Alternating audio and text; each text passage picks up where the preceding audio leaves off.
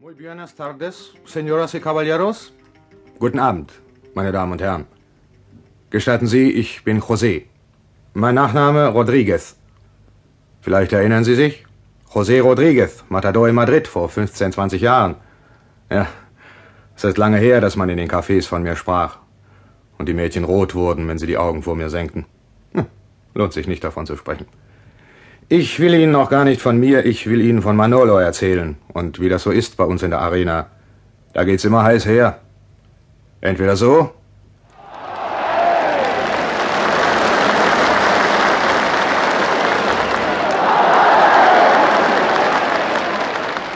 oder so.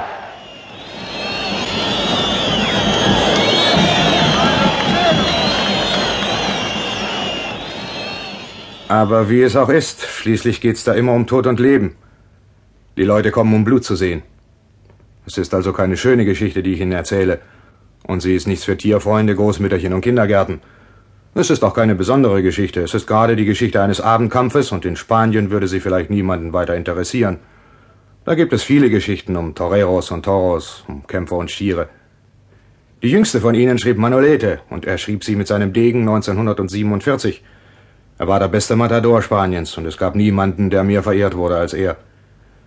Bis er dann eines Tages auf einen Stier traf, mit dem er nicht fertig wurde, trotz aller Täuschungen und Tricks. Die Zuschauer in der Arena sahen das und sie hätten nichts dagegen gehabt, wenn der große Manolete diesen so schlauen und gefährlichen Stier aus sicherer Distanz erledigt hätte.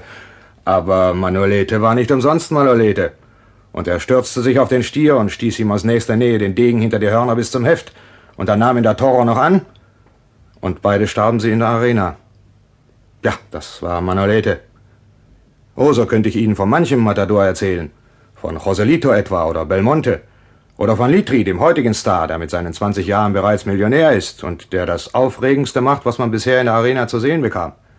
In der Faena, dem Endkampf, kniet er nieder, den Rücken zum Stier gekehrt und legt die Moletta, das rote Tuch, neben sich auf den Boden. Und du denkst, jetzt spießt der Stier den Mann auf, der ihn die ganze Zeit so gereizt hat.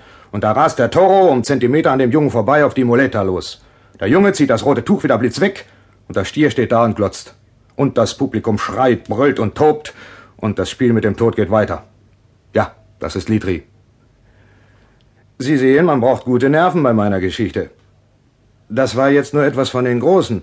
Die Kleinen, denen kein Hund mehr ein Stück Brot abnimmt, die haben es aber noch schwerer. Die haben nichts hinter sich, wissen Sie, und die Leute behandeln sie oft wie ein Stück Dreck. Und sie werfen Flaschen und Kissen nach ihnen in die Arena, wenn ihnen was nicht passt. Und dabei haben die Burschen Herzen so stark wie die anderen. Und viele haben den gleichen Glauben an sich. Und manchmal denkst du, aus dem wird mal was ganz Großes, aber eines Tages spürst du dann doch, irgendetwas fehlt ihnen. Der Teufel weiß was. Nicht, dass sie Angst hätten oder ihr Handwerk nicht verstünden.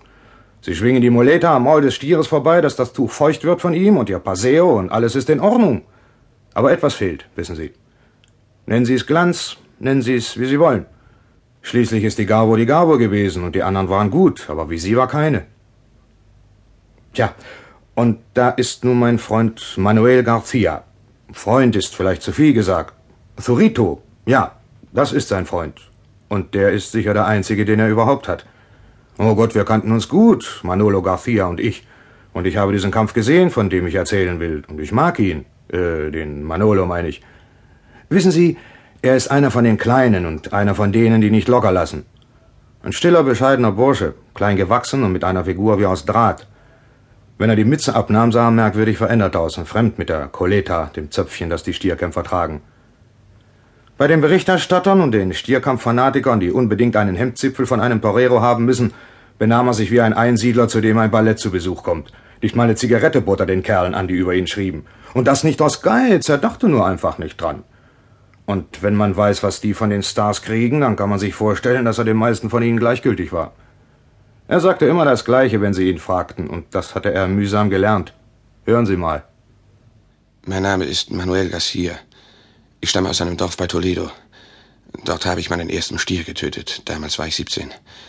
Eines Tages werde ich meinen großen Kampf liefern. Na, er war mittlerweile 35 geworden.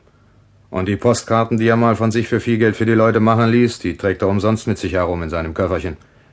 Die konnte er auch niemandem mehr anbieten, so wie sie aussahen.